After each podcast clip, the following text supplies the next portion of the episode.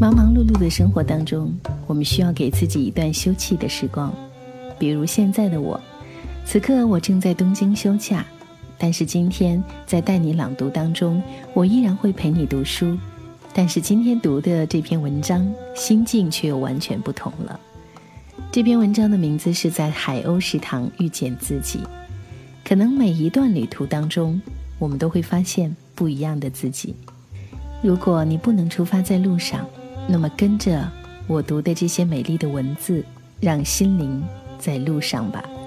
欢迎通过带你朗读的微信公众平台和我交流沟通。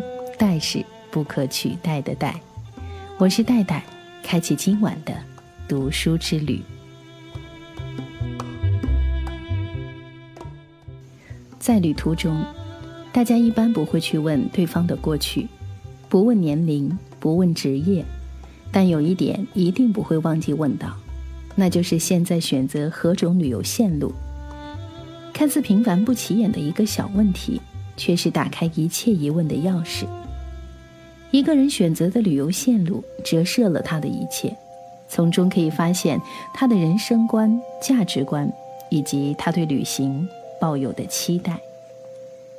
我通常会和在旅行地遇见的女人聊天儿，也有过那么几个曾经一同陪伴我走在漫长的旅游路上，一起走过几天后熟识了、敢问了，却发现大部分的女性朋友都有着相似的苦恼，也抱着相似的期待。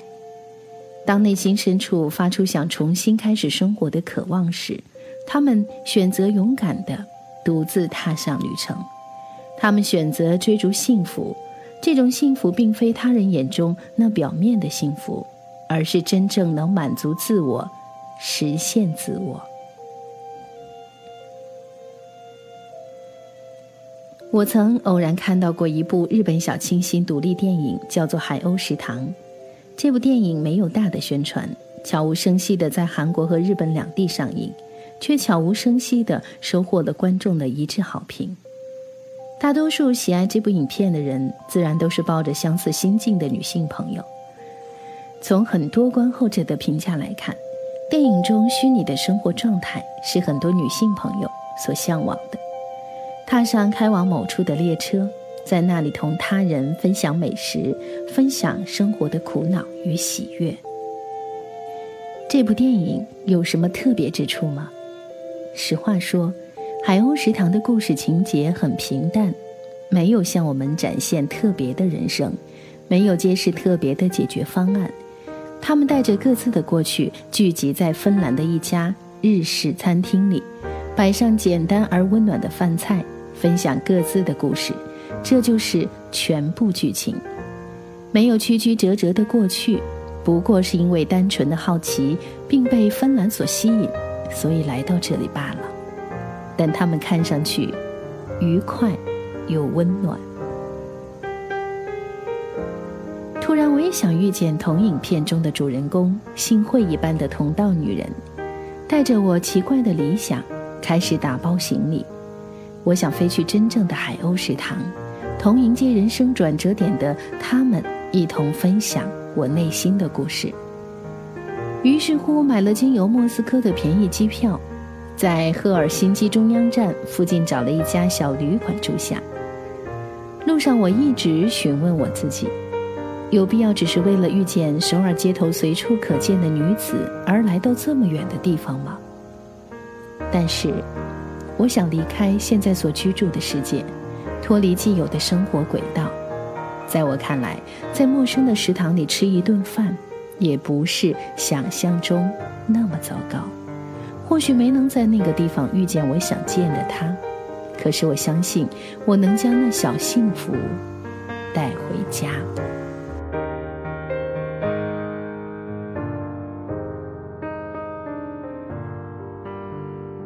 在旅途当中发现不一样的自己，希望这个自己一定是最美的。谢谢你今晚的聆听。更多美文，请关注我的公众号“带你朗读”，代是不可取代的代。我们明天同一时间继续一起读书，一起在路上。明天见，晚安。你看过了许多美景，你看过了许多美女，你迷失在地图上每一道短暂的光影，你品尝了夜的巴黎。你收集书本里每一句你最爱的真理，却说不出你爱我的原因，却说不出你欣赏我哪一种表情，却说不出在什么场合我曾让你动心，说不出